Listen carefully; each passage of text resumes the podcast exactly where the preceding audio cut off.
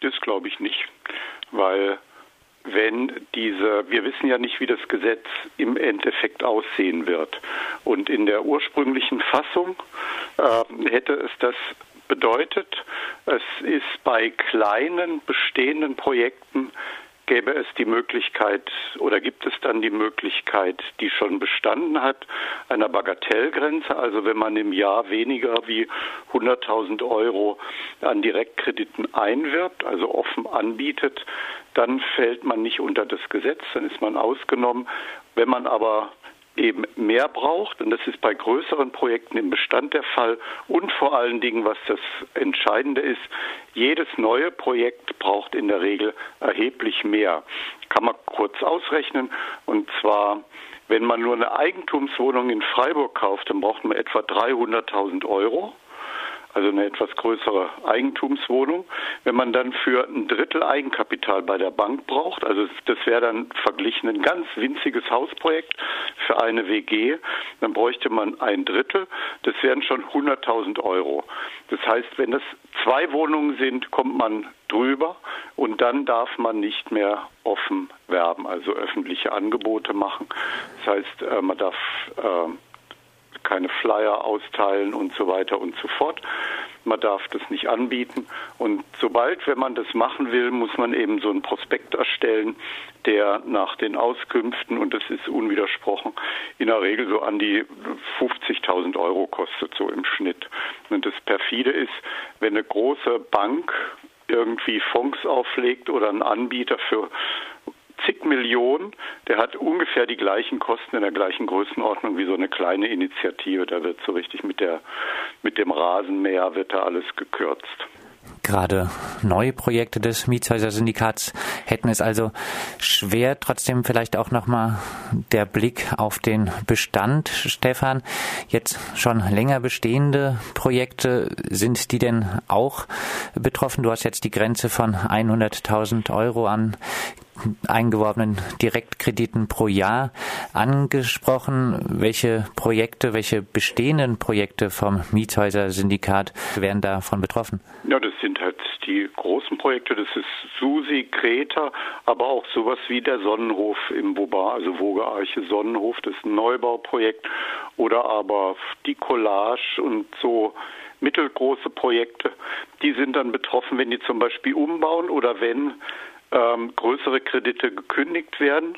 Und da ist, ähm, kann es passieren, dass da schnell eine Größenordnung von über 100.000 Euro gekündigt wird. Und dann muss man halt neu werben. Und dann hat man genau diese Restriktion. Welche Auswirkungen hätte das dann ein grobes Rechenmodell in diesen Projekten wirklich für den Mietpreis? Also man kann das sicher mal ausrechnen. So ein, ein kleineres oder ein mittelgroßes Projekt, das hat dann vielleicht einige 10.000 Euro jährlich Mieteinnahmen.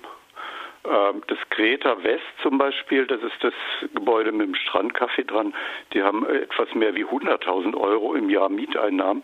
Wenn man diese immensen Kosten dann auf die Miete umlegt, dann kann man sich ausrechnen, dass es überhaupt nicht geht. Das geht nicht. Punkt, fertig, aus. Das würde wahnsinnige Mietsteigerungen bedeuten. Also diese und bei den Neubauprojekten ist es eben so, wir haben das auch vorgerechnet in der politischen Auseinandersetzung mit diesem, mit dem Bundestag und den Fraktionen, ähm, wenn eben so ein Neubauprojekt auf Gutleutmatten, wenn das die ersten Jahre locker jährlich über 100.000 Euro ähm, einwerben muss oder umschulden muss. Das dauert ja oft ähm, einige Jahre, bis man dann erstmal so ein, in Anführungszeichen, genügend Leute hat, die dann eben das Projekt kennen und dann eben auch dorthin gehen, sodass nicht öffentlich geworben werden muss. Dabei, da werden das etwa Mietsteigerungen von 50 Prozent. Kann man gar nicht machen, weil das gebundene Wohnungen sind. Das heißt, das Projekt kann man nicht kann man einfach nicht auf den Weg bringen. Oder was wir jetzt als Beispiel vorgerechnet hatten, auch in einem größeren Schreiben an die Fraktion, das war das Vierhäuser-Projekt in Tübingen, wo das Land LBBW Wohnungen verkauft hatte von der Landesbank Baden-Württemberg und also ein Riesenpaket und die haben das in so einer Blitzaktion haben es noch geschafft, das aus der, äh, dieser Verkaufsmasse da rauszuklammern, diese vier Häuser. Da sind Dimensionen notwendig, die die bestehenden Regelungen alle mal nicht zulassen. Und äh, deswegen gab es ja auch äh, jetzt einen neuen Entwurf, also einen Regierungsentwurf, wo noch eine Ausnahmeregelung ist. Aber die ist so knapp bemessen, dass eben so neue Projekte, größere Projekte einfach nicht drunter passen. Jetzt ging es äh, vorher auch um die Prospektpflicht. Gerade dadurch kommen Kosten auf Projekte hinzu, auch lange bestehende Projekte, die schon lange für dauerhaft bezahlbaren Wohnraum sorgen, sind wirklich dann in der Existenz bedroht. Vielleicht ganz kurz zu dieser Prospektpflicht, einfach mal in einfachen Worten. Was äh, käme da auf ein Projekt zu? Was ist der Sinn? Erstmal soll es ja, glaube ich, um Transparenz gehen. Ja, das sind eben Prospekte in Anführungszeichen. Da hat man so ein kleines Faltblatt irgendwie oder irgendwie so eine kleine Broschüre vor Augen. Das sind aber Schriftstücke von ähm, 60, 80, 120 oder 160 Seiten, wo ein Riesenpapier, also riesen äh, ausgebreitet werden. Man muss dann eben äh, die Bilanzen prüfen. Man hat Wirtschaftsprüfer, muss man dran setzen. Äh, da kostet so eine Prüfung allein schon 5.000 bis 10.000 Euro jährlich. Der Projekt muss übrigens auch jährlich erneuert werden. Man kann ihn nicht gerade verlängern lassen. Er muss Jahr für Jahr neu erstellt werden. Und das kostet eigentlich so gut wie jedes Mal immer die gleichen Gebühren. Also das ist äh, unglaublich und vor allen Dingen dieser Prospekt ist eigentlich ein Schrottpapier. Der wird zwar von den Verbraucherverbänden empfohlen, also dass man das ja dann, dass die Verbraucher sich dann eben ein Bild machen sollen. Nur, das kann man ohne die Hilfe von Anlageberatern überhaupt nicht lesen und die kosten wiederum Geld. Das perfide an der Geschichte ist, ich war auf so einem äh, internen Fachgespräch der Grünen, wo dann eben einer dieser Verbraucheranwälte gesagt hat, das ist eine reine Lex Procon, also ein Gesetz für Procon. Procon hat auf der Straße geworben, also mit Plakaten in U-Bahnen, so in Norddeutschland. Und die Fälle, die die über den Tisch kriegen, die nicht Procon sind, die sind alle über Anlageberater entweder von Banken oder von äh, so Vermittlungsunternehmen, so von Kapitalanlageunternehmen vermittelt worden.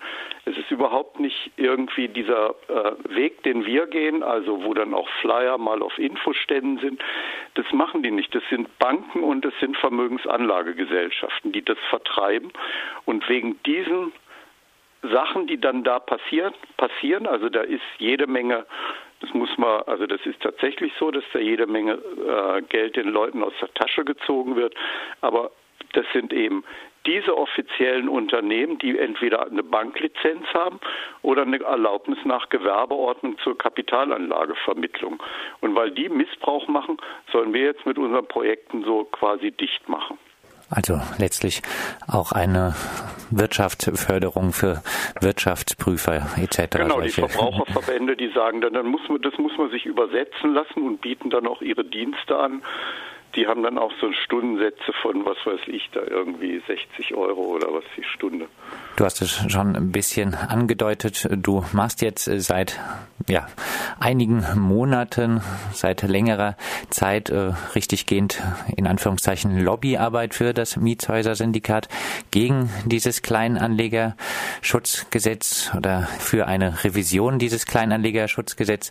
Wie ist denn der aktuelle Stand? Gibt es da noch Hoffnung, dass das Mietshäuser-Syndikat doch noch da gut wegkommen könnte? Also erstens betrifft es nicht nur eben das Mietshäuser-Syndikat, also im Allgemeinen betrifft es auch eben Hunderte oder Tausende von Hausprojekten, die in anderen Rechtsformen sind, auch kleine Genossenschaften, die noch da Nachrangdarlehen, also Direktkredite einsammeln, neben den Genossenschaftseinlagen, wie zum Beispiel die Genova in Freiburg, die betrifft es auch. Wir haben ja hier in Freiburg einen runden Tisch zum Beispiel mit der Fabrik in der Habsburger Straße, die finanzieren sich auch darüber.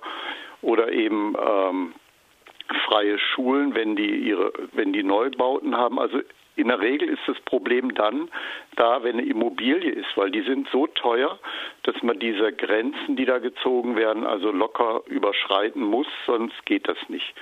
Und ähm, wir äh, machen natürlich die Arbeit so lange, bis dann der endgültige Beschluss da ist, versuchen da, in, da an diesen äh, Rädern zu drehen.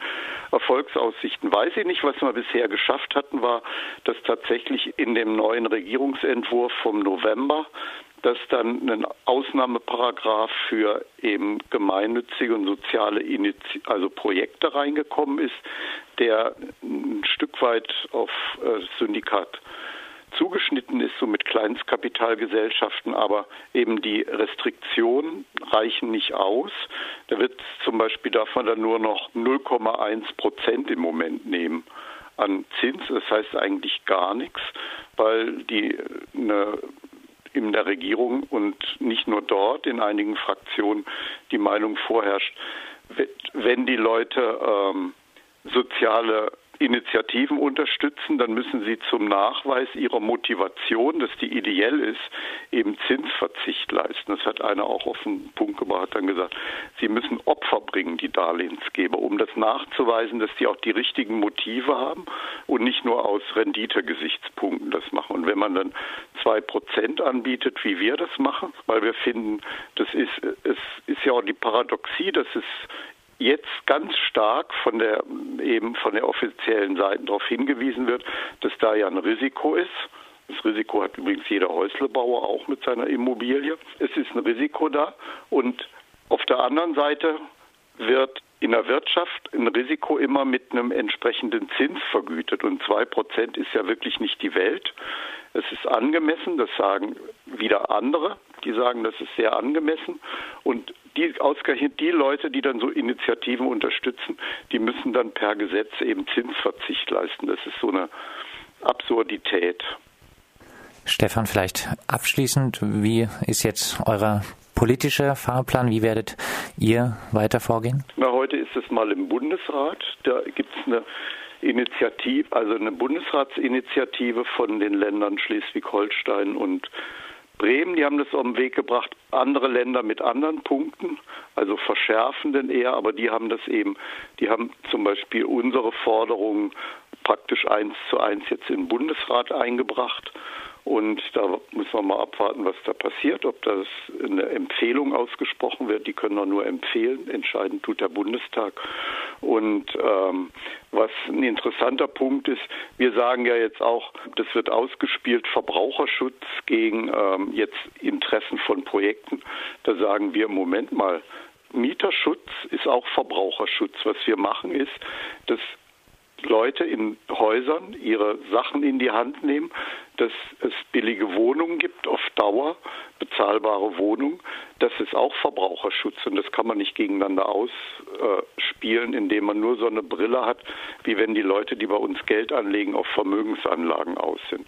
Und da denken wir, da sind noch Sachen zu bewegen und da sind wir dran und wir hoffen natürlich, dass wir da irgendwie noch Veränderungen erreichen können, aber prophezeien kann man halt nicht. Dann hoffen wir mit euch, auch Radio Dreieckland ist natürlich in einem Mietshäuser-Syndikat-Projekt beheimatet auf dem Greta-Gelände und auch Radio Dreieckland wäre dann von diesem Kleinanlegerschutzgesetz und den steigenden Mieten betroffen. Soweit Stefan Rost von der Initiative Wir sind nicht Procon in Mietshäuser-Syndikat und es gibt auch eine Online- Petition.